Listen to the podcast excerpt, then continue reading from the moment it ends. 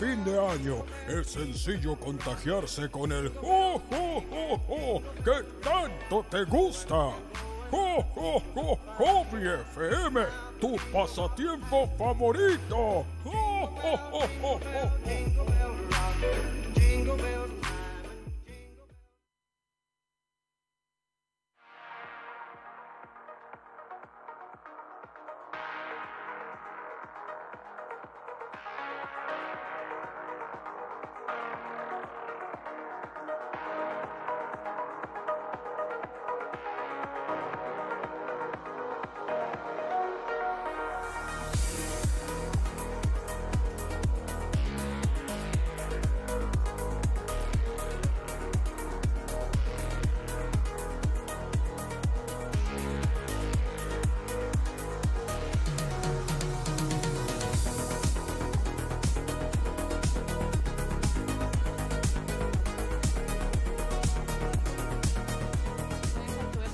Hola, buenas tardes. Siendo ya las 6 con un minuto, nos venimos acá a un nuevo episodio de Contragolpe, trayéndonos aquí nuevos invitados al gran, que ya lo han visto alguna vez, al gran Diego, el cual nos viene a acompañar nuevamente en reemplazo Hola, hola. de Matías, que lamentablemente tengo noticias de que está preso, así que lamentablemente no puede asistir. Estaba bailando K-pop en primera Sí, línea. Así que por eso no puede estar aquí presente. También queremos...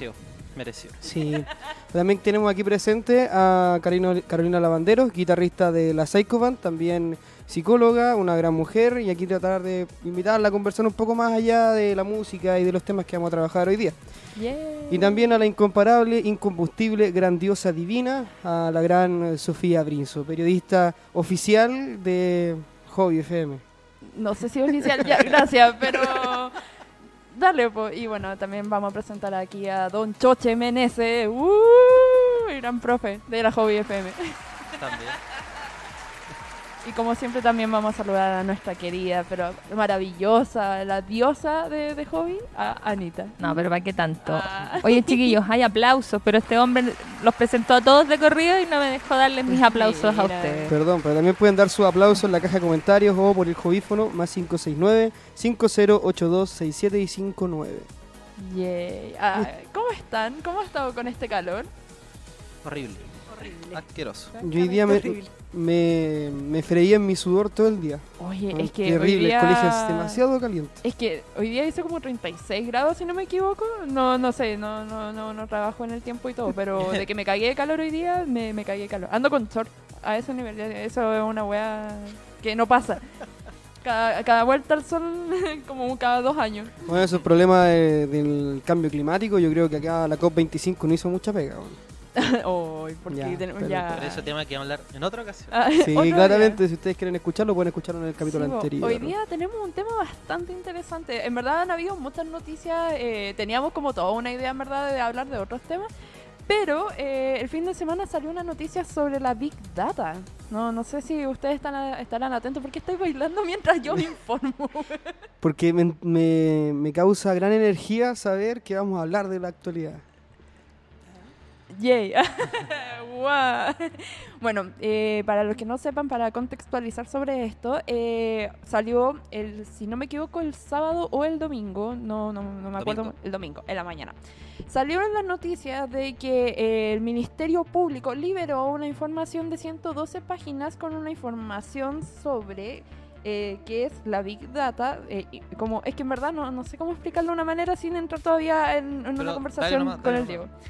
Pero eh, esta información se liberó como, eh, como que estuvieron revisando como las informaciones de cada uno de lo que escribía por dos meses, es decir, desde que cayó el, el 18 de octubre hasta hace como dos semanas atrás.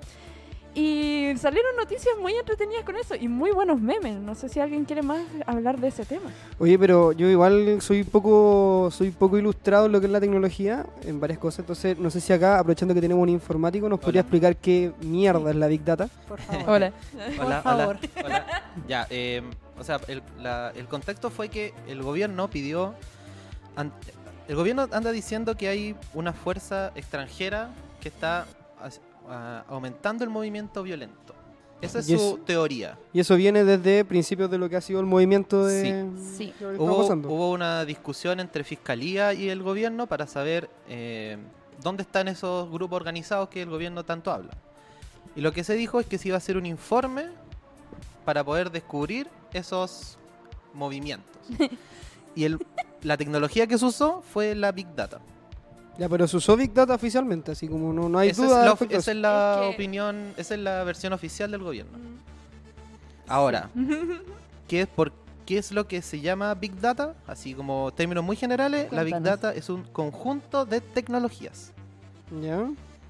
que es un procesamiento de una gran cantidad de información eh, imposible de procesar por los modelos tradicionales. Por ejemplo, cualquiera de que uno pueda tener en la casa o que pueda crear, modelos normales, lógicos. ¿Qué? ¿Ya? Lo que hace es que captura múltiples tipos de datos estructurados. ¿Qué quiere decir eso? Que hay números, letras, fotos, videos, posteos, WhatsApp, correos. Todo eso lo junta en una base de datos gigante. Oye, cágate de miedo, ¿qué onda? O sea, nos tienen identificado por donde queramos, ¿no? Pero hay que, Sí. más, más que eso, hay que tener una división. Que existen tres, tres como escalas de, de datos, de conocimiento, de información. Está el dato, que es la estructura, o sea, un número, una oración, eso es un dato. Existe la información, que es un conjunto de datos. Por ejemplo, eh, una planilla Excel con direcciones es un conjunto de datos. Y el último es conocimiento, que es la interpretación que yo le doy a esa información. O sea, que la gente, como que el gobierno tenga tus datos en una base de datos, no dice nada. Están ahí nomás, ¿cachai? Qué miedo, no. Pero la interpretación que se le da a esos datos puede funcionar como de otra, otra forma. La, la Big Data, la gracia que tiene es que tiene mucho volumen, mucha velocidad, mucha variación de, de información desde lo, lo más normal, por ejemplo, como tu root, hasta el chocolate que pediste en Starbucks el ¿Y, día no sé qué, cuánto. y- qué utilidades tendría eso a niveles macro respecto a estos temas? Eh, principalmente, la Big Data lo que hace son resolver eh, efectos de negocio. ¿Cachai? Entonces, lo, que- lo que hace es resolver problemas que tienen los negocios con una gran cantidad de información. Y para eso usa tecnologías específicas, como BI, que es inteligencia de negocio, que Ya, principalmente... ya, espera, espérate. A ver. Mucho- No, muchos sí, conceptos yo creo que que- nos estamos yendo en un punto de vista muy técnico. Entonces, básicamente la Big Data es un conjunto de, de- de, de tecnologías, programas que programas van y analizan un montón de información que es imposible que el cerebro humano lo haga de forma coherente. Y un computador eh, normal lo haga. Oye, ¿Ya? Perdón, yo te quiero hacer una consulta. ¿Y eso es operado por inteligencia artificial o es operado por inteligencia humana? Las dos. Las dos. Sí. Eh, la creación de la Big Data se, puede, se hace a través de creación humana Ya. y la, bueno, la inteligencia artificial también. Porque uno le da instrucciones a la inteligencia artificial de lo que tiene que buscar y lo que no tiene que buscar, y lo que tiene que hacer y lo que no tiene que hacer. ¿Y la inteligencia artificial no es autónoma? No. Ok. Todavía. por ahora. ¿Y o qué- sea, y qué la, pasa la con- que se usa como al alcance de, de- por ejemplo, yo podría buscar inteligencia artificial. Lo que se está desarrollando, por ejemplo, en Google, Ok. hay, hay temas que se están viendo como éticos y morales, pero no hay nada oficial para que Oye, uno pueda decir que este- es y- peligroso y en o súper avanzado. y en pero este caso- está, está. Y en este caso el gobierno tiene su propio aparato de Big Data, sus propios programas, o, o en realidad contrató un externo, o Yo qué alcance tiene que el gobierno tenga supuestamente Yo sé que el gobierno tiene un experto en Big Data en el segundo piso. Y él, sí, no sé cómo se llama. Sí, Oye, la moneda. Aquí no sé si alguien me puede ilustrar un poco más, que, que mi jerga política ha, ha ido variando, pero ¿qué implicancias tiene el segundo piso? ¿Cuál es la importancia dentro de la lógica del gobierno? Yo sé que es como el área administrativa de la moneda. Pero el segundo piso básicamente son asesores. Asesores. Son fundamentalmente asesores. Y hay asesores políticos, hay asesores comunicacionales, hay asesores. Ahora acabo de enterarme que hay un asesor informático. Pero fundamentalmente son aquellas personas que el presidente escucha al margen de la estructura administrativa del Estado, que no es lo mismo que el gobierno. Y, en este caso, ¿qué? Porque supongo que se habrán mandado, o sea, ese informe, que ya vamos a entrar un- ahora un poquito más en detalle en él, tiene un montón de errores o tiene un montón de cosas dudosas, ¿cachai? A lo menos. Entonces, eso significa Sí. que ese informe pasó en las manos de mucha gente y pasó por un montón de tecnología y nadie se dio cuenta de que algo raro Lo que, estaba pasa, ahí, ¿o no? lo que pasa es que este informe está eh, como listo y entregado desde el jueves pasado. O sea, esta información ya estaba, ya se va a cumplir casi un- como una semana Y la cuestión es que no querían publicarlo por lo mismo, porque se iba a generar las burlas hacia esto, porque yo estuve, no me dediqué a leer las 112 páginas, pero sí me dediqué a leer sus buenas partes y lo más importante dentro de todo. Al final hice como un resumen. Y en verdad como que hay muchas cosas que como que no, como que los leí y no, como que no me causaba, me causó mucho ruido. A ver, ¿cómo cuáles? Porque yo leí la, la- varias noticias que resumían un poco estas posturas y si bien hay algunos aspectos que yo encuentro que son ridículos, Mm. hay otros que me parecen muy Sí. coherentes y muy lógicos que se piensen. Sí, bueno, por ejemplo, el tema de lo de que hay extranjeros de por medio. Eh, dicen que hay un 31% de, de, de como de lo que se catalogó dentro de este informe con hashtag, porque tengo hasta los mismos hashtags que, que, que investigaron, que fue hashtag renuncia Piñera, hashtag esto pasa en Chile, hashtag que se vayan los milicos y hashtag Chile violates human rights. Pero como, pa- como paréntesis, igual el renuncia a Piñera fue trending topic mundial Sí, Sí. Sí, claro. eh, Exacto. en una de las fechas posteriores al 18 de octubre. Entonces me parece lógico que gente más allá de Chile lo publique. pues, Pero aquí puedo dar un datito. Por Mm. ejemplo, con la inteligencia artificial, lo que hace la inteligencia artificial o el data mining, que es también otra, otra herramienta, es buscar todos esos hashtags en todos los posteos y diferenciarlos de una cuenta bot, por ejemplo, Ah, o diferenciarlos de muchas repeticiones del Mm. mismo hashtag como para buscar eh, no teoría. El algoritmo de Twitter sabe cuándo son bots y sabe cuándo hay repeticiones. Ah, ok, perfecto. Entonces, para que sea un, un trending topic, tiene que se basa en que mucha gente está hablando en un tiempo límite. Ya, perfecto. Pero- Entonces, ¿qué es lo que pasa? El, el otro punto. Tú podrías poner renuncia a Piñera como eh, gracias carabinero. Lo- la gracia de la Big Data o la tecnología de la información es la intención que le da uno. Ok. ¿Se entiende? Entonces, si el informe tiene puntos como renuncia a Piñera o todo eso, claramente está buscando un enfoque en particular. Ok. Ah, ya, o sea, no está, no está a propósito el hecho de que lo pongan, está diciendo porque esa gente puso eso en función Sí. de que renunciara a Lo que Piñera. pasa es que dentro de toda esa investigación, es que no, no escribí todo porque en verdad me dediqué a leerlo más de, de- de escribirlo, pero el punto es que estos hashtags fueron involucrados con gente internacionalmente y los más que, los, como los que más estaban involucrados era Venezuela, México, España y Ecuador, si no me equivoco. Pero espérate un poquito. Si es que entiendo bien, el Big Data es un levantamiento de información en Sí. rigor, ¿no es cierto? Y un análisis, ¿no es cierto? Sí. Ya, pero como, como, esta, como el estallido social tuvo una, mm, un, un peso internacional fundamental, a mí me parece como obvio que haya mucha gente que haya operado eh, en esos hashtags o con esa información. O, entonces, ¿cómo se diferencia? O sea, si alguien me dice, mira, un mes antes del estallido hubo un aumento de información con determinados hashtags, se podrían pensar en una influencia. Entonces, eso es lo que no entiendo muy bien. Es que eh, también yo leí una crítica referente a cómo buscar información referente al movimiento, porque es todo muy... Eh, es demasiada información como para poder atacarla directamente. Al usar Big Data, eh, la gracia es que yo tomo todo. Tomo, no sé si eran 3 millones de comentarios de cuentas, y ahí empiezo a segregar toda esa información, a separar esa información con las herramientas que me da el Big Mm. Data. Pero, Ahora, yo sé que el Big Data es mucho más grande que analizar cuentas de Twitter. o sea, obvio, pues como... Cualquier empresa, más- cualquier empresa que tenga un community manager, por ejemplo, puede hacer un Mm. estudio de hashtag. Correcto. Es Cualquier, porque lo- la, la información Oye. de Twitter está. Que es pública, Mm. y uno puede consultarla. La de Facebook también la puede consultar, porque Facebook tiene como algunos datos protegidos y otros no. Yo- Posteos, por ejemplo. Uno puede bajar la privacidad, subir la privacidad. Mm. Entonces el estudio se basa en eso para poder determinar qué es lo que se está hablando. Pero la intencionalidad es lo más importante de un estudio de datos. Y, y en ese caso, ¿cuál, ¿cuál sienten ustedes que es la intencionalidad de, de este informe que sacan sobre el tema de la Big Data en el sentido del gobierno? O también otra pregunta que también da el debate, ¿qué, qué tan justo es esa acción en el caso que sea una intencionalidad? Mm, Mira, yo por mi parte yo no estoy de acuerdo con la, la información que leí, porque eh, esto al final lo que generó y por lo que se supo por detrás de lo que pasó dentro de la moneda es que esto es, justifican lo que estaba diciendo Piñera desde el primer día, de que Claro, había un supuesto. enemigo poderoso y que era gente extranjera. ¿Cachai? Y con esto están diciendo, ¿sabes? Que con esto confirmamos que hay gente extranjera. Pero el problema que la gente extranjera es canales televisivos que han hablado del movimiento social, eh, gente que ha publicado los hashtags dentro de Humoristas, cantantes, Pero, Sí, pero pues. ojo que- que, periodistas. el informe también establece que las cuen- los medios de comunicación chilenos están desprejuiciados, desprejuiciados en pos de medios extranjeros. Sí, es que lo que pasa es que los que más catalogaron como los enemigos, eh, es que no, no las hablan como enemigos, pero sí como los que tienen como bajo ojo, son por ejemplo la- las prensas que están por internet, como Piensa, Piensa Prensa, Chile Oculto. Telesur y... mm, Eh, No, pero RT. esos son internacionales. Yo hablo de los que son por Instagram, ¿cachai? Pero por ejemplo, los que tenían más como en el ojo era a un canal televisivo ruso llamado Actualidad RT y la venezolana Telesur.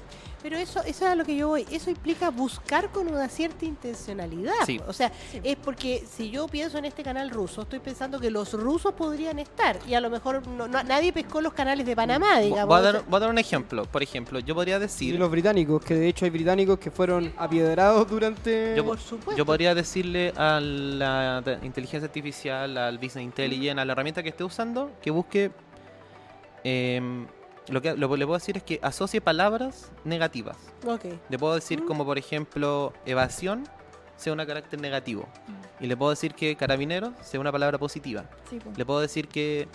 Y ahí yo voy manejando según mi análisis lo que yo Exacto. necesito, porque para eso se usa la, la Big Data o esta herramienta de información, para buscar mi necesidad de negocio. Y la necesidad de negocio es distinta para cada organismo, individuo, etcétera. Por supuesto, y por lo tanto tiene ese sesgo. Es a eso a lo que Es lo que, es lo que dije como anteriormente. eh, lo importante es la, la intencionalidad de ese Exacto. informe. Porque claramente, aquí, eh, claramente buscar cuentas de Twitter, por ejemplo, ya te hace un sesgo bajo. Porque Twitter hay 2 millones de personas en Chile, un millón de personas, cuentas oficiales, activas. Pero el, el informe también establece que em, se generaron y se construyeron una gran cantidad de cuentas bot. Sí. O sea, cuentas que en realidad no son oficiales, que son para gente para inflar los números. mil y tanto que eran bots. Pero y pa' más que- estaba la culpa de Más los como jóvenes. para terminar de darle vuelta, eh, el tema es que este informe se hizo para presentar en fiscalía. Sí, Ya, ese es el tema. ese es el tema. Hiciste un, info- no hiciste un informe para dividir los grupos de Twitter, que podríais hacerlo, de- deberíais hacerlo en verdad. Pero hiciste un informe para presentar que tienes organismos internacionales, organismos organizados, violentos en Chile. Oye, sí, pero ¿qué es esto? ¿El, el 70, weón? No me parece irrisorio que se esté buscando un enemigo interno acá. Pero además, en vez de levantar información, estás buscando que esos datos corroboren la hipótesis que, Que tú, tú tienes. tienes. Sí. Por supuesto. Entonces, a ver, eh, eh, porque además yo, yo dividiría en dos los fenómenos. ¿ah? Una es el estallido social y el otro es el atentado al metro. Sí. Que a mi juicio eso es algo totalmente diferente, que a mí me parece que viene de una vertiente distinta. Entonces, ¿Y a, eh, y a quién le atribuirías el, el atentado al metro? Fíjate que no- yo no podría decir con claridad a qué lo atribuiría. Lo que sí creo es que el atentado al metro ocurrió en zonas que no son de, de de conocimiento público, que solo lo conoce personal del metro y no todo el personal del metro, que fueron simultáneas, que hacer eso es muy difícil. Por lo tanto, lo que esté detrás, ahí sí creo, chilena o extranjera, es una organización determinada. Si tú me preguntas a mí, pensando, no sé, no se me ocurre. Ni siquiera pienso en una agrupación política, fíjate. Yo ¿Y qué pasa con las posibilidades de un autogolpe en esos casos? De un autogolpe, sí, es de dentro de las posibilidades. Pero lo que sí es que fue, eso sí creo que es algo que está eh, bien hecho, creo que está bien organizado, que requiere planificación, recursos, muchos recursos. Inteligencia. Inteligencia, inteligencia de verdad, ¿no? Esta cosa de que yo voy a, yo pienso que el cielo es azul, entonces voy a ir a buscar hashtags que digan que el cielo es azul. Yo creo que esto, o sea, el atentado al metro me parece que es algo bastante Bueno, más... el, eh, el- el ejemplo más irrisorio de esto es que como buscaron difusión de hashtag sobre movimientos sociales, mm, le apareció un grupo de personas que escuchan K-pop. Y ahí entra el, el, el- famoso, el tema- famoso el K-pop. famoso tema del K-pop. Pero hay que, ¿por pero qué? hay, que introducir por qué sale el K-pop. Yo ya entendí, porque Ah, ya. antes, claro, yo eh, el domingo yo estuve viendo los, los memes que habían, que habían unos memes tan buenos, Dios mío. Sí, Qué manera de sí. reírme con eso. Ha sido muy gracioso. Como K-popers bailando y así como el pueblo unido. ¡Ay, qué manera! Perdón. La cosa es que eh, no, es, no es que hablen de que el K-pop es el influenciable de esto, sino de que los jóvenes hay un... Porque eh, este informe lo dividieron por eh, como grupos y el tercer grupo que estaban nombrando eh, era sobre los jóvenes como entre 18 a 25 años que escuchaban K-pop. Un poquito más. Eran grupos Sí. de 18 25 años que no eran influencers, Exacto. pero que sí difundían mucho temas de en los movimientos sociales. Publicaban hartos memes, publicaban... Es como la, la- Pero yo creo que ahí debe generación haber, Z pura. siendo- Pero siendo- un, un- un- un segundo, el, ese grupo a las 3 de la mañana, cuando sale una noticia de K-pop, ellos llenan Twitter Chile de información de K-pop. Es Si tú te conectas a las 5 de la mañana a ver hashtag, cuando eh, Twice, Por supuesto, lo que hago todos los días en la mañana. Pero carre- carreteando, carreteando ahí Twitter. así. El Diego se despierta. O cuando Oye, despier- pero, pero Despierto un domingo en la mañana, todos los hashtags son de K-pop. Porque ellos usan mucho eso para comunicarse entre ellos. lo que pasa es que en otros países Twitter se ocupa más que acá. Pero yo siento que quizás el gobierno está cayendo en una pequeña equivocación. Y yo creo que confunden anime con K-pop. No, no, sí, no, no es el tema de. Otaku. Es el tema que las, la- las cuentas de K las cuentas que siguen K-pop, Son muy ellos activas. determinaron que hay que separarlas en un grupo. ¿Cachai? Ellos dijeron, oye, acá hay un Son- grupo. Son tantos que. Sí, pues acá hay un grupo que está difundiendo cosas y escuchan po. K-pop. Y eso está escrito, Sí, no es como no, que yo lo eh, invente. No, no, es Ahora, lo que en pasa el es que en informe. eso, y eso es lo que a mí me asombra, no hay que confundir, o sea, estadística 1, no hay que confundir correlación con causalidad. Sí. O sea, que, dos, que dos cosas ocurran juntas no significa necesariamente que eh, una sea causa de la otra. Porque eso es lo que te lleva a un error estadístico. Pero te insisto, te estoy hablando de estadística básica, ¿eh? que Sí. se supone que un gobierno, este o cualquier otro, debería saberlo. Entonces, por ejemplo, si tú, tú sabes que hay una altísima correlación entre comer pan y cáncer de mama, por ejemplo. ¿Por qué? Porque toda la gente come pan. po. Entonces, si a ti te da cáncer de mama o te duelen las muelas o, o qué sé yo, o tenés puta, cálculo a la tienen que dejar de vesícula, comer pan, weón. lo que te quiero decir es que esas dos cosas ocurren juntas. Entonces, Mm. pensar que porque dos hechos se dan juntos, que una es causal de la otra, es lo que a mí me llama la atención en, en el análisis que hace el gobierno, diga, porque eso es un error eh, que termináis disparándote en el pie. No sé si. Pero es que este gobierno es un maestro en dispararse en el pie también. sí, po. pero se supone que estos son los asesores del gobierno. O sea, Oye. estamos peor de lo que podríamos pensar. ¿eh? Eh, también me gustaría saber la opinión de la gente que nos está escuchando. Eh, tenemos el hobbyfono, el hobbyfono que es el más 569 50826759 más 569 50826759 y la, me estaba mirando, parece que tenemos un nuevo Hay un audio. Ay, Dios Ah, mío. Será el de. No sé. Es de- parece que es de alguien de la casa. Ah, Pero la ahí va casa. un audio. Lo escuchamos. Buena cabro, weón. Oigan, eh, lo más grande contragolpe. Eh, quiero darle las gracias a Diego por estar ahí y decir que la Psycho Man es lo, mejor que le ha pasado a esta puta vida. Estoy aquí enviando este mensaje de Se está muriendo. exilio.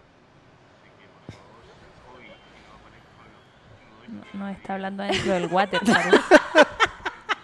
No lo quería decir yo, pero creo, Voy, voy a hacer una prueba a ver si se puede escuchar de otra pero forma. creo que la señal en la cana no funciona muy bien, María. weón. Clásico de Matías. Clásico.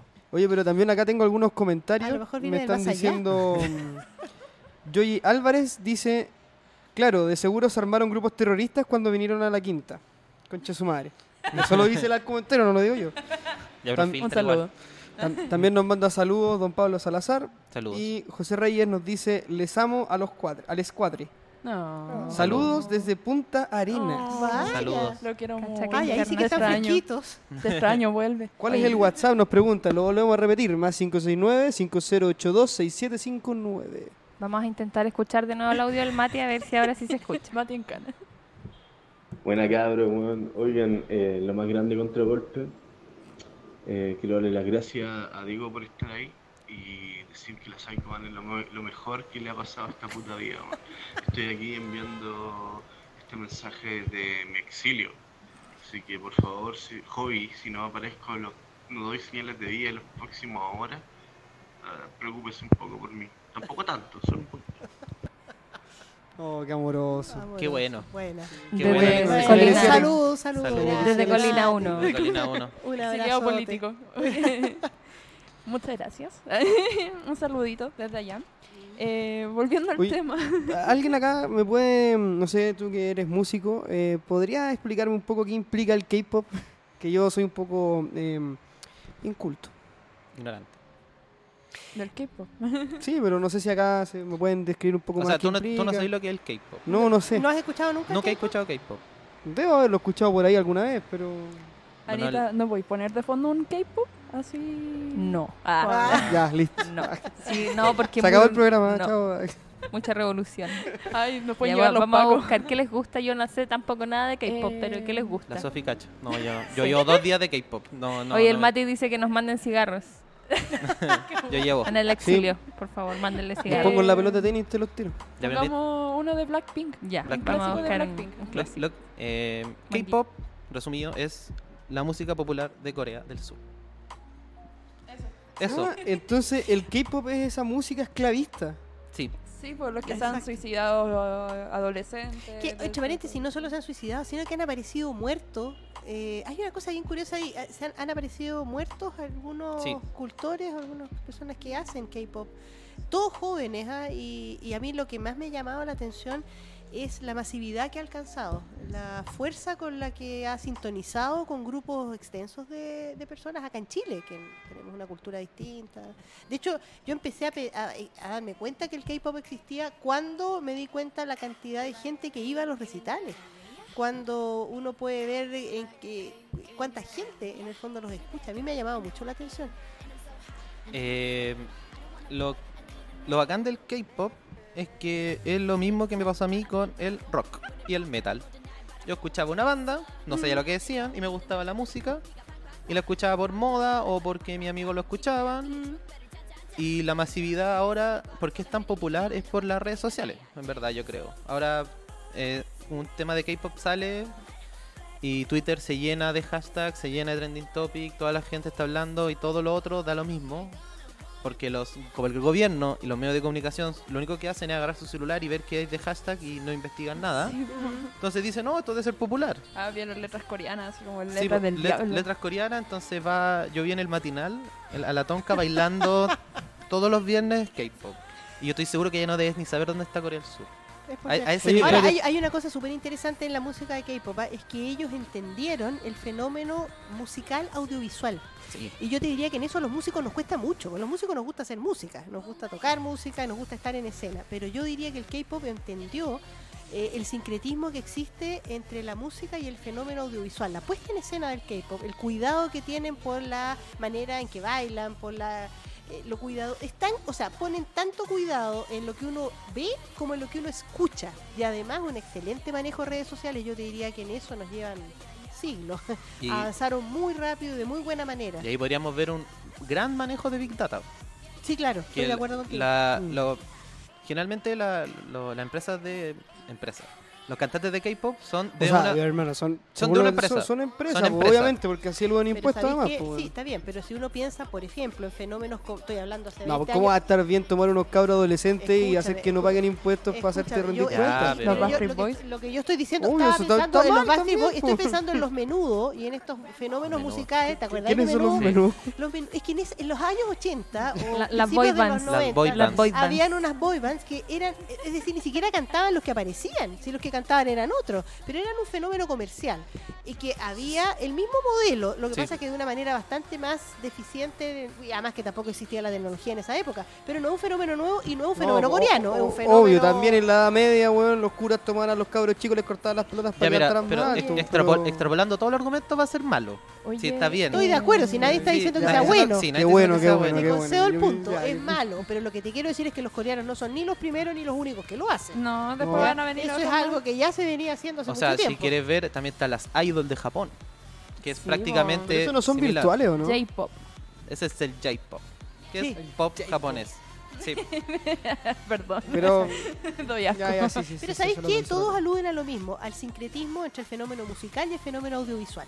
Sí Y, yo Pero- te- y esa fusión, ese sincretismo es lo que pa- a mí me parece que es más interesante, porque ya no es solo música, no es solo baile, no es solo, es la mezcla, es el sincretismo No, de todos y los anteriores. en- y eso me el parece que es K-pop y el. J-pop usan las personalidades de las cantantes o cantantes po. que son personalidades construidas. Contro- nadie, sa- obviamente- nadie sabe si en realidad la personalidad pero es así o no es así, son todas bandas- personajes. Pero todas las bandas tienen ese estilo de... Sí. Sí, pero no tan Pero- bien desarrollados como ellos. O sea, tienes que pensar que ni siquiera nosotros sabemos si la persona que estamos escuchando se es así, se viste así, ese es su nombre, es un producto. todo está manejado es por las redes producto. sociales sí y, y la y todo está producido desde las redes sociales y con intervención y guías culturales del Estado. Entonces, yo diría que es un fenómeno bien interesante Es y un fenómeno al que hay que tenerle ojo porque yo creo que todo va hacia allá. Mm. No, y además que también hay que pensar que la- los fans de, de- del K-pop hoy en día son gente adolescente. po, y yo que ah, Que eres lamentablemente... adolescente. Yo, yo todavía sigo siendo adolescente, pero en mi época, eh, del 2008, Nueve. 9, cállate, no te rías de mí.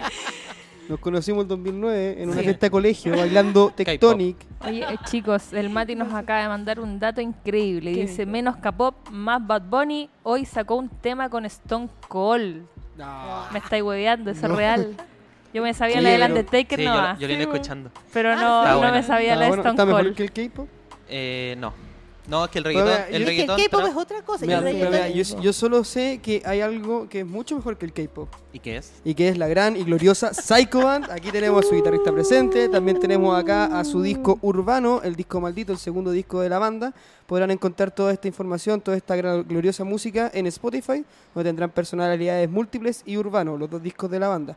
Pronto va a estar un EP que van a subir regrabando algunos temas. De hecho, se va a llamar reversiones. Mira, Mira, de- que en realidad yo no sé por qué estoy presentando esto, se lo debería presentar acá a Carolina Lavanderos. Así que Muy bonito, síganlo, por favor. en Instagram, Twitter, Facebook, yo creo que nos vamos a ir con un, Un temita. un temita. Sí. ¿Qué tema nos vamos a ir? Con un tema que se llama Voy y vuelvo. que- Mira, dicho y esto, voy- voy y vuelvo. Vamos y volvemos. Vamos, volvemos, sí, se llama Voy y vuelvo y tiene algunas alguna influencia de funky en este en Qué este bueno. tema. Qué Así que nos dejamos con eso, escúchenlo. No es K-pop. No, no Tampoco es Bad Bunny, perdón. Pronto. Lo siento, no tenemos a Dos Bunny, pero Pronto. tenemos a la Carolina Lavanderos. Pronto, K-pop. Pronto. Pronto. Mañana el K-pop.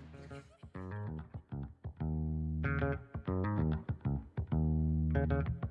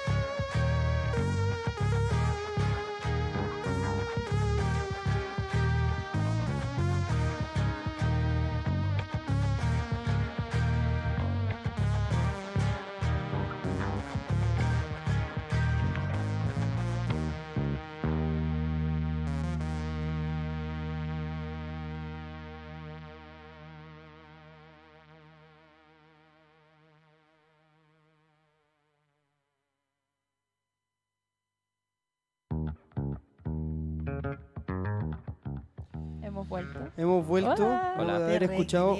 Voy y Vuelvo de la Psycho Band, de su segundo disco urbano que pueden encontrar en Spotify. También en Instagram lo pueden aprovechar de seguir. Y vamos a retomar ahora hablando un poco más o menos de lo que estábamos conversando. Si quieren comentarnos algo, recuerden que pueden colocarlo en la caja de comentarios o en el jubífono, más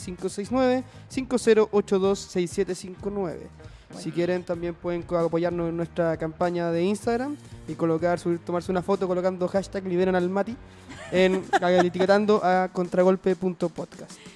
Que nos, nos depositen para nosotros ir a sacarlo de la cana. La Para los cigarros. la. Para los cigarros. Para los cigarros también. Oye, Una frazada. Volviendo a- al tema de, de los adolescentes, eh, yo creo de que es bastante importante lo que está pasando también con esto de que eh, haya salido una información de que los mismos adolescentes estén como metidos en esta revolución que ha habido. Por ejemplo, eh, lo que yo quería hablar hace un ratito atrás es que hace, puta, 10 años atrás, cuando yo tenía 15, eh, yo me acuerdo de cuando era fanática de los Jonas Brothers, Mm, Eh, de los hermanos Jonás. de los hermanos Jonas. De Disney. Ay, qué vergüenza, De los perdón. idols. La cuestión es, es que eh, yo me acuerdo de que cuando eh, me, me gustaba esa cuestión, eh, esa, esa cochina, eh, había mucho fanatismo. O sea, la- la- los adolescentes tenemos como un- una forma sesgada de, de, por ejemplo, claro, en ese minuto no teníamos como Twitter ni nada, pero sí, por ejemplo, nos O compramos... sea, sí existía Twitter. sí, pero no era un consumo de, de una persona promedio de 15, 14 años. No, no había tecnología para eso tampoco. No.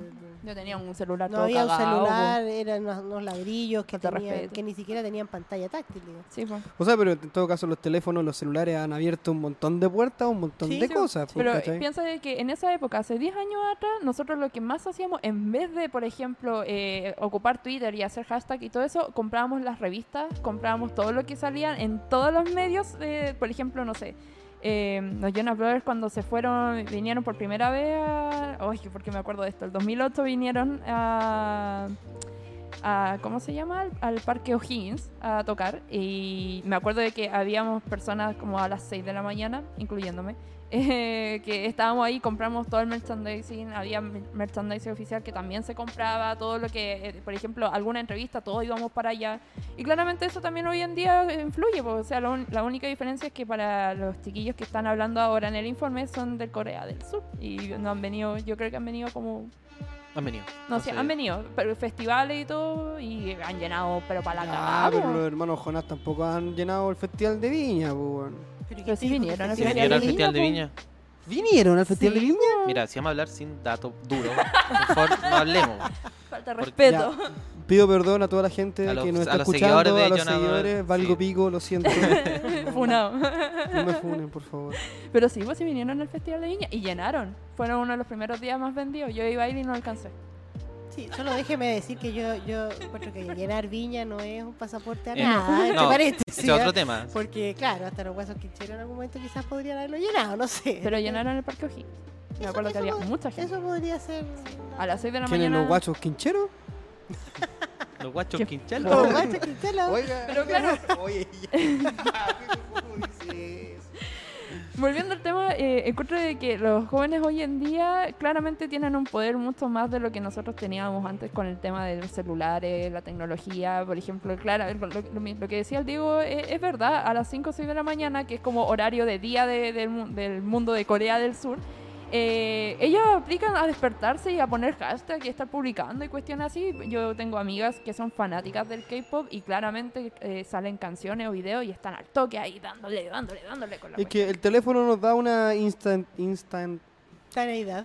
mm, Gracias. Que con muchas otras que antes no sabía. No sé qué me puedes decir tú. Antes O sea, yo existía. imagínate, yo soy como la abuelita de ustedes. pues, O sea, yo te puedo decir la- de la época en la que uno eh, te trataba de conseguir un amigo que iba a Estados Unidos o a Europa para que te trajera un disco conocido de alguien. eh. Y este era un país que yo te diría que hasta los hasta bien entrados los 80 era un país donde costaba conseguir eh, algo que no estuviera por los canales oficiales. Mira, si yo creo que lo que ha producido el teléfono es que te permite a ti como ser humano escoger lo que quieres ver, lo que quieres escuchar, lo que de lo que quieres ser seguidor. Y eso la que está, yo creo que aquí hay una crisis de Estado, ni siquiera de gobierno. El problema es que los estados no saben bien qué hacer, cuán- cuando tú tienes una población que puede escoger libremente qué ve, a quién sigue, qué escucha, en qué decide creer. Yo siento que eso es lo que ha puesto en situación de crisis el cómo nos vamos a gobernar con una población que tiene acceso ilimitado, porque históricamente, fíjate, en dictadura, eh, y, o sea, en el fondo, hoy por hoy, cualquier persona es libre de escoger. Ya, pero, Y eso pero- no ha ocurrido pero ahí, nunca. ahí tiene, hay ciertos problemas igual, porque Por en- supuesto, si bien somos libres de escoger, no todos tenemos la misma igualdad de acceso a dichos productos, o mucha gente se endeuda para conseguir los productos que le permiten tener esa libertad. ¿De acuerdo? Y segundo, la información no conlleva conocimiento, el conocimiento es más poderoso que la información. No, pero yo no te- yo lo que yo solo hablé de acceso, ¿ah? Yo no estoy diciendo lo, lo que pasa es que antes los medios estatales, los medios gubernamentales, de hecho, porque para mí Estado y gobierno no es lo mismo, te de- determinaban en qué cancha jugabas tú. Tú podías moverte dentro de esa cancha, pero no podías salir de esa cancha. Decía, y aquí se juega tenis, así que aquí tenis en este país el tenis, la pelota y la raqueta, etcétera. Sin embargo, hoy tú escoges la cancha. Si eso lo haces con conocimiento, si lo haces bien, si eso es ético, si es moral, la verdad que y eso es lo que ha ocasionado que los referentes ya no estén en las instituciones o estén en instituciones que ni siquiera están en este continente. Ah, pero, pero eso también genera que haya ciertas personas que se aprovechen de esa masividad de información para ser electos, como es Donald Trump, como es Bolsonaro, como ocurrió con el Brexit, pero yo creo como que- es lo que pasa en Vox en España. Estoy de acuerdo, pero para eso, o sea, sí, está bien, pero hay que aprender a convivir con eso. Yo creo que lo que está ocurriendo con los estados es que no está claro cuál va a ser el rol eh, de un estado con una población que tiene acceso a la cantidad de información que tiene acceso. Sí, pues sí, por ejemplo, lo que pasaron los primeros días de, de- desde el 18 de octubre es que había una información tan rápida y tan de, por ejemplo, si los pacos estaban yendo a un lado, ya se sabía hacia qué lado iban y ya todo el mundo sabía en Santiago, en las regiones que fueron afectadas con esa situación. Entonces O sea, es como muy inmediato ahora Te- todo. yo te voy a decir una cosa, yo pienso personalmente, me hago cargo de lo que voy a decir, pero yo creo que eh, la dificultad que están teniendo las democracias representativas, no solo en Chile, sino que en todas partes del mundo, tiene que ver con eso. Porque ya nadie quiere ser representado por nadie. ¿Por qué? Pues si yo me represento a mí mismo. ¿Me entendí? Y eso te lleva a una serie de otros problemas. Y el fenómeno Pero- del K-pop va un poco por ahí. Es que el problema con eso, siento yo, yo ahí difiero. Yo creo que un Estado, yo, yo siento que un gobierno no puede hacer lo que la gente quiera siempre. ¿Cachai? Eso es otra cosa. yo No, pero tiene que ver, porque eso. por ejemplo, ya, si yo no quiero que me representen, no me quiero sentir representado por cierta persona, entonces de cierta forma yo voy y puedo dar mi opinión sobre, no sé, por el aborto, sobre la, la cuestión de la, de la salud, de la educación, sobre la democracia, sobre un montón de cosas, ¿cierto? Sí. Yo puedo dar esa opinión. Y no hay nadie que me va a representar, entonces puedo ir y representarme yo. El concepto de mayoría es distinto. Cuando, Pero, pero voy a otra cosa. El tema es que como me siento con la capacidad de opinar sobre esos temas que son controversiales, que claramente afectan, ya, ni un problema, bacán. Puedo representarme. Pero ¿cómo puedo dar mi opinión hacia un Estado sobre, no sé, por ejemplo, el nombre que va a tener la calle que van a pavimentar en, no sé, Chivilcoy? Lo ¿Qué- Pues, pero si yo no pero eso también es una decisión pero de yo- Estado, Sí, de acuerdo, ¿cachai? pero yo no estoy diciendo que toda la gente tenga que estar en todas las en, en todas las decisiones de un país. Yo lo que te quiero decir es que la respuesta de la democracia representativa, cuando hay una población que tiene un acceso ilimitado a la información, eh, ha generado una crisis en la representación. Piensa lo que pasó en Inglaterra. ¿no? Y no podemos decir que los ingleses son personas que no están acostumbrados a vivir en democracia. Oye. O, o sea, yo creo que ahí, eh, y, y llévalo a España, a Grecia, a Italia, a una serie de otras situaciones. de otros Bueno, países. también nos gustaría saber la opinión de la gente que nos está escuchando. Eh, no sé, ¿usted? ¿Usted está Si quieren pueden, ahí? pueden colocarlo en la caja de comentarios en el jovífono más 569-5082-6759. No ha habido ningún comentario nuevo. Voy a volver a entrar y salir para ver si hay algo nuevo que nos quieran decir.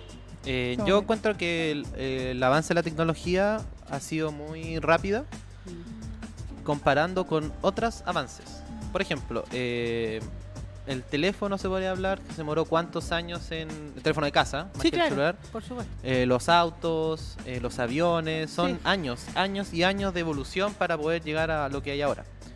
Lo que pasó con la tecnología, digamos, celular o yo creo ahora como de la globalización o el internet, en dos años, tres años, se avanzó lo que no se avanzó en 50, 100 años.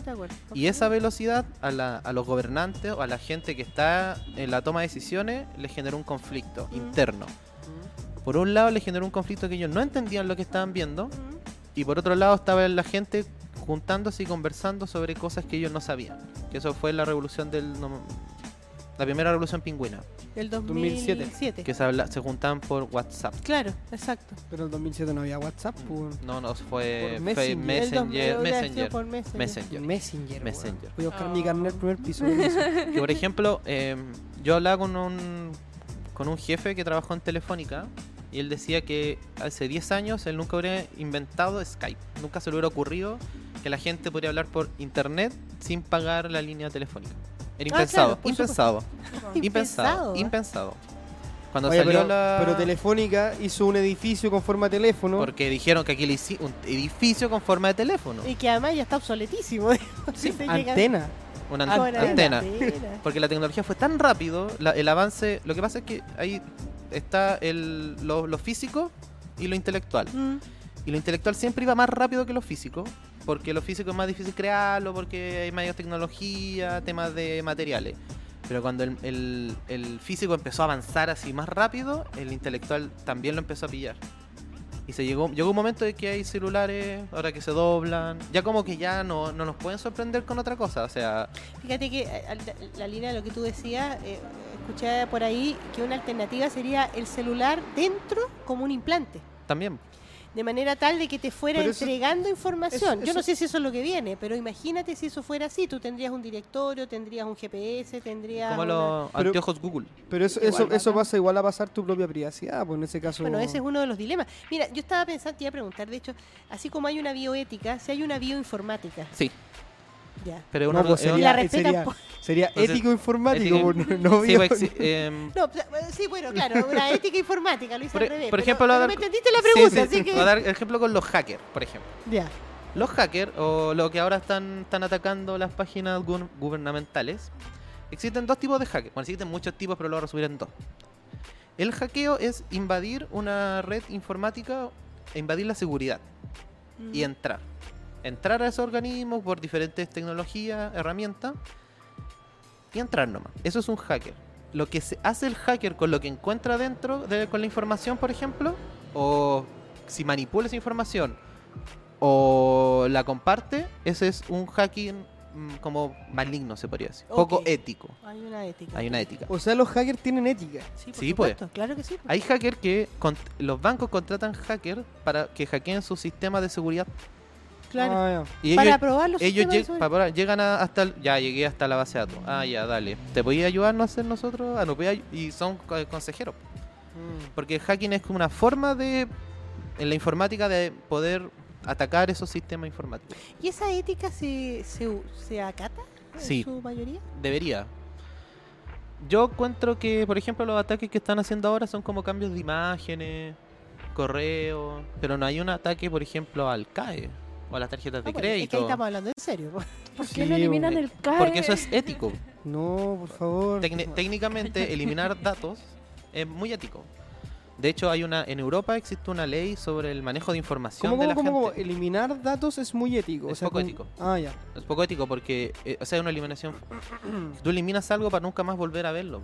Entonces puede de- generar un conflicto Mm, interno mm. que es más allá de lo que de la buena intención que tú quieres hacer. No, pero O de lo o que tu idea es muy buena para la gente Ahora, o no a la gente. Más allá de eso, yo diría que no es lo mismo hackear eh, con eh, cambiando fotos o algo así, que hackear algo que le haga perder mucho dinero a una institución poderosa. Claramente, Esos son dos cosas distintas. claramente. Y ¿Estarías yo- de acuerdo con alguna de las dos? ¿Con qué? ¿Estás de acuerdo con alguna de las dos? Eh, a ver, es que no es una pregunta que se pueda responder sí o no. ¿ah? Eh, yo creo que hay niveles y niveles. Lo que pasa es que yo creo que el uso y abuso que hacen las instituciones con los datos privados es gigantesca. A mí me parece que eh, tu privacidad eh, a las compañías o a las instituciones muchas veces les da lo mismo. Y pienso que las personas tenemos a veces derechos a defendernos de eso. O sea, a mí me parece que el abuso de la información, no solo en Chile, ¿ah? sino que en general es... eh, O sea, como dicen por ahí, la información es la nueva moneda. Sí, y como siempre ya hay gente que la ha acaparado más que otras. pues. Ya hay instituciones que han acaparado esa moneda más que Pero, otras. por ejemplo, hay una ley que los bancos, si no me equivoco, puedo estar equivocándome, no pueden sacar su información de cuentas chilenas al extranjero. La información. No pueden mandar un servidor ¿Y a... hay una ley? O... Sí, ah, me parece que hay una ley. Y, hay y la ley europea, por ejemplo, lo mismo. Tú no puedes sacar información de la Unión Europea fuera de, de su región física. Mm. Por ejemplo, no puedo mandarle información de mi servidor, por ejemplo, a Estados Unidos. Porque ahí aplica eso- una ley. Hay una esto- ley que basa ese Lo que pasa es que yo voy un poco más allá. ¿Qué pasa cuando un banco te manda un correo que dice, eh, querida María Carolina, can Ruth tanto, que tú no se lo has dado jamás a ese banco, para inducirte, por ejemplo, a un endeudamiento vía tarjeta de crédito? Porque, ¿sabes lo que ocurre? En esta crisis social, nosotros tenemos una serie de aristas dentro de las cuales el sobreendeudamiento es una de las más importantes. Si, nosotros, eh, si la economía chilena creció en base a endeudamiento a través de tarjeta Sí. de crédito, y resulta tarjeta de crédito que a ti te llegaba un correo a, tu- a tu mail, ¿no es cierto?, ofreciéndotela y planteándotela como que prácticamente esa plata era regalada. Y después te tiraban, te recogían el hilo, ¿no es cierto?, te recogían la cañuela y tú ya estabas presa del sistema. El- Y eso a mí me parece que es abuso de datos. El dilema, ahora es que el dilema, porque una parte es el acceso a información es tan bacán que todos podemos tener acceso, podemos comunicarnos entre nosotros, pero también hay otra parte que te, te pones al, eh, públicamente, te expones públicamente a que te pase eso, que te llamen banco, que te llame Pero a, la veces tú, aseguradora. pero a veces tú Pero- puedes, no, pero ni eso- siquiera puedes desearlo y te que no es igual. una, no Pero una- eso, eso no una- también pasaba en los años 70, 80, 90 con las cartas. Pues, bueno. Pues- los bancos también mandaban cartas, Sí, pero tú no, podías no, Pero votar ¿sabes? es- no, para no, invitarte eso, un no, pero- crédito. pero eso ¿cachai? no es cierto. No es- y- necesariamente en Chile. No, pues. pero espérate, sí, ¿sabes por qué no es cierto? Porque tu dirección no necesariamente la sabía un banco. Si eso es relativamente Es- nuevo. es- Fíjate qué interesante, eso a ti te parece obvio. Y resulta que no, No es era obvio. obvio. Hace 20 años, yo tengo muchos más años Ya, que pero ustedes. no me retís, pues. No, Ok, ta- oye, es que soy apasionada para hablar, pues, si no te estoy retando, lo que pasa es que yo soy pasión pura. No, yo. No, lo que te quiero plantear es que hace 20 años atrás tu dirección no la sabía cualquiera. Y hoy No. día no solo saben mi dirección, sino que mi root, mi situación social, mi Pero económica. Eso es súper fácil de ver. Si, eh, eh, por ejemplo, el tema del PSU, uno puede poner como tu root y sale toda la información de lo que hay hecho. Pero espérate, si yo, yo no estoy diciendo ni siquiera que sea ilegal. Lo que pasa es que hay cosas que son legales y otras que son éticas. Ay, no, a mí no me gusta. Y hay una diferencia importante. Y yo creo que aquí todos sacan la castaña con la mano del gato. po. Se usa la información, se abusa de la información. eh, y ahí voy a la pregunta que tú me hacías. ¿Es ético o no es ético? ¿Estoy de acuerdo o no estoy de acuerdo con el hackeo? Es que te- tiene que ver también con ese tema. Pero es que también el hackeo puede mostrarse como una forma de resistencia ante los abusos del sistema. Bueno, pues. de la por- misma forma que un capucha está tirándole piedra a los pacos, Por eso que no te puede haber un hacker que esté hackeando. y por, eso, y por eso que no te contesté sí o no. Porque yo creo que la respuesta es depende. Sí, pues depende de cada persona. O sea, tú dices que depende de la, la violencia pues, puede ser ejercida en pos de una justicia social. Sí, bueno, pues si el- la historia dice eso. No, no sé, pero te digo lo que opinas tú. no- no- Lo que no- opino yo, yo creo que eso es un dato de la causa. Yo creo que la violencia existe. Y yo creo que la violencia tiene factores y variables que inciden en ella. Y que esos factores y variables son las únicas cosas que nosotros medianamente podemos controlar. Oye, eh, siendo ya las 6 con 52 minutos, eh, no te puedo 53, uy, que pasó rápido. Que pasó rápido. tiempo. Tú interesante programa. Sí, eh, yo dejaría abierta la invitación para la gente que nos esté escuchando. No ha habido ningún comentario nuevo. Lamentablemente hoy día andan un Ah. poco Es que el Tímido. calor. tímidos. Sí, yo sé que hace más calor que O a lo mejor un poco down. El único que escribió de nuevo fue el Mati y dijo hashtag los guayos quincheros, el nuevo proyecto de trap del choche. bien, me gusta. Es lo único que nos A lo comentó. mejor Venga a trabajar. Ahora también eh, me parece curioso, cuanto menos, la no existencia de nuestro amigo que nos da besito en el potito.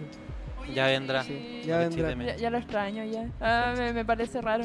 El fan número uno. Oye, denme dos minutos para agradecerles, chiquillos. Ha sido realmente fascinante estar acá. Les digo en serio, muy entretenido. Les doy las gracias eh, por la oportunidad. Así que feliz. Oye, igual, muchas gracias Un por la abrazo. Se pasaron. Oye, ya pues nos vamos a estar despidiendo. Yo, eso sí, antes de irnos, quiero dejar invitado, porque me acaba de salir una noticia que se convoca la marcha K-pop más grande de. Chile, este viernes. Y hay un horario. Es que Tres de la mañana. con- no, no. dice, eh, dentro de la cuestión dice, invasión otaku para recuperar Plaza de la Dignidad corriendo como Naruto y además un concierto de BTS. La programación es a las 5 de la tarde, invasión otaku recuperar Plaza de Dignidad corriendo como Naruto. A las 6, batucada K-pop. A las 7, declaración pública de demandas otaku. A las 8, toma de la moneda. 9, a las 9 de la noche, sacrificio de Piñera en el caballo de Baquedano. Y a las 10, un concierto de BTS. Así que va a estar bien. Bueno, yo iría. Es que Es ¿sabes un evento tal cual, con todas sus letras. ¿Te Un das evento cuenta, de te das cuenta lo ¿Cuán- innovador que es? ¿Cuánto evento ha hecho Bad Bunny? Cero. Cero. ¿qué ¿Dónde quedó? ¿qué haces, Matías? Bad Bunny derrocó un gobierno en Puerto Rico. o Sacó, Costa Rica. derrocar un gobierno es muy grande para adjudicárselo a Bad Bunny. Sacó a un... ¿Te cachai que Gallo. el viernes llegaran a, a sacrificar a? Hermano, Es que yo ¿de verdad yo- BTS va a venir? No sé. ¿O es un chiste? Es un chiste. Ah, qué bueno. ¿En serio me lo creíste? En verdad, ojalá fueran a sacrificar a No Piñera sé, el viernes. que pero ahora bueno. me puede sorprender todo lo que pueda estar pasando. Estoy esperando nomás que algo... Si algo va a pasar. Igual, ojalá que viniera BTS, así como que para que quede más la cagada aún con el tema, vinieran ellos así como encabezando. La Brigada de Terrorismo Socialista. Ay, qué wea más buena. Ya, pues, Bueno, nos vamos Bueno, despidiendo. un millón de gracias. Millón de chao. Pasaron. que- Así que eso, nos veremos. Aún no termina tan fácil. ¿no? Nos Ahí vemos nos el mandan un lunes. saludo, síganos en Instagram, contragolpe.podcast. También aprovechen de seguir, ya que están ahí, a la Psychoban, que la van Arroba a encontrar, arroba la Psychoban. También los pueden seguir en Spotify, los capítulos eventualmente van a estar subidos. Perdón. Y Arriba. sigan también a la Hobby FM, su pas- tu pasatiempo favorito en todas sus redes sociales, universos y dimensiones. Nos estaremos viendo el próximo lunes en el último programa del 2019. ¡Uh! Por supuesto, vamos a hacer un recuento de las mejores cosas del año, Las mejores como noticias. cero aporte y contragolpe.